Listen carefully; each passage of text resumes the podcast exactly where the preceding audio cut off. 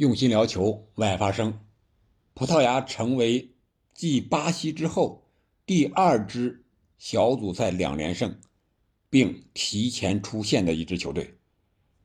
这里是喜马拉雅出品的《憨憨聊球》，我是憨憨，咱们聊一聊葡萄牙二比零战胜乌拉圭这场比赛。这场比赛，我觉得乌拉圭输在他上半场有点太保守了，被葡萄牙给压的压制半场。有二三十分钟，他们唯一一次最有威胁的射门，还是本坦库尔在上半场的一个突破之后的一个单刀球，被这个门将科斯塔给扑出来了。其他时间几乎都是让葡萄牙摁着揍，这一点有点像韩国和加纳那场比赛，只不过乌拉圭没有取得进球，而加纳呢取得了三个进球。那这一场葡萄牙赢在哪儿呢？一个就是必费的状态太好了。本场比赛是可以说是一传一射，也可以说是两个进球，或者说是差一点上演帽子戏法。当然了，本场比赛的一个争议点就是这个进球到底算谁的，必费还是 C 罗，也成了赛后一个热点话题。球迷也争论，国际足联也在那儿确认呢。但是当事人是怎么说的呢？我们来看一下啊，毕费说的话，我们还是能理解。首先，他承认这个进球他是传给 C 罗的，而不是故意射门。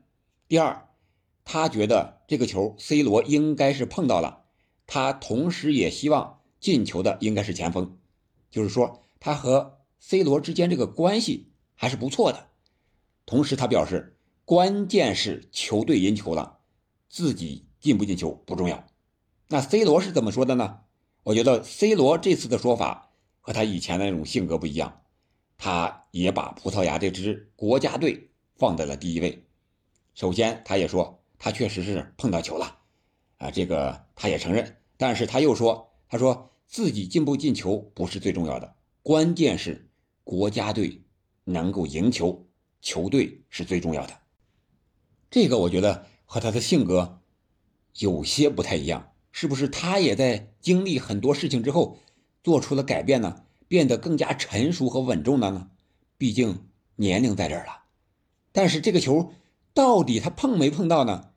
有的球迷眼比较尖啊，而且对 C 罗非常的熟悉，因为这个球进门之后，C 罗是很高兴，他跑向 B 费去庆祝，而不是。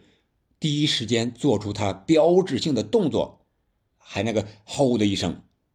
第一场点球进了之后，他做出的是标志性的庆祝动作，而这一场没有，是不是代表他没有碰到呢？有的球迷就凭这个习惯认定 C 罗没有碰到这个球。如果是真没碰到，那是不是他就有点又说谎了呢？这个我觉得也不重要了，关键是葡萄牙赢球了。他能够提前出现了，至于是谁进的球，真的不是那么特别重要。这个进球是下半场五十三分四十三秒的时候，，B 费传给 C 罗，然后 C 罗起跳之后，肯定是干扰到门将罗切特了。所以说这个球不管 C 罗碰没碰到，他是起到了很关键的一个作用，要不然这个球罗切特应该是能够拿到的。那这之后呢？C 罗第八十一分钟被换下场，然后第九十二分钟的时候，毕费创造了点球。这个点球啊，我觉得有必要说一下，为什么呢？同样是一个手球，还是韩国和加纳那场比赛。那场比赛第一个进球是阿尤他手球了，但是裁判却判罚这个手球没有影响比赛。所以说，判定那个进球又有效，而这个呢，一开始伊朗的主裁法加尼也认定这是一个无意的手球，因为这个是必费的一个穿裆，穿了西蒙内斯之后，西蒙内斯倒地铲球的时候，这是一个支撑落地的过程，然后按到球上了，让这个球没有过去。从实际效果来看，确实，如果他不碰。这个球很有可能必费，接下来就是是一个射门的机会，所以说 VAR 进了提醒。提醒之后呢，法加尼去自己看了，自己看回来之后，他还在想呢，在路上，有点这个曹植七步作诗的意思。他心里肯定是想，估计也是做了一个七步诗啊。已经一比零，忽又来手球，视频又提醒，还是判点球，结果指向点球点判了，毕费一脚命中，将比分锁定为二比零。在这之后啊，由于是超长的补时十分钟，毕费还有一个打中立柱的机会，要不然就上演帽子戏法了。那这场比赛结束之后呢，葡萄牙积六分排名小组第一，已经提前出线，而加纳呢是三分排在第二，韩国和乌拉圭均是一分。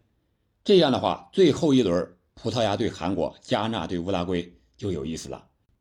这两场比赛的对手在世界杯上恩怨情仇还是很多的，相信这两场小组赛到最后一轮会非常的精彩，也会非常的激烈，拼抢呀肯定是特别特别的凶狠呀。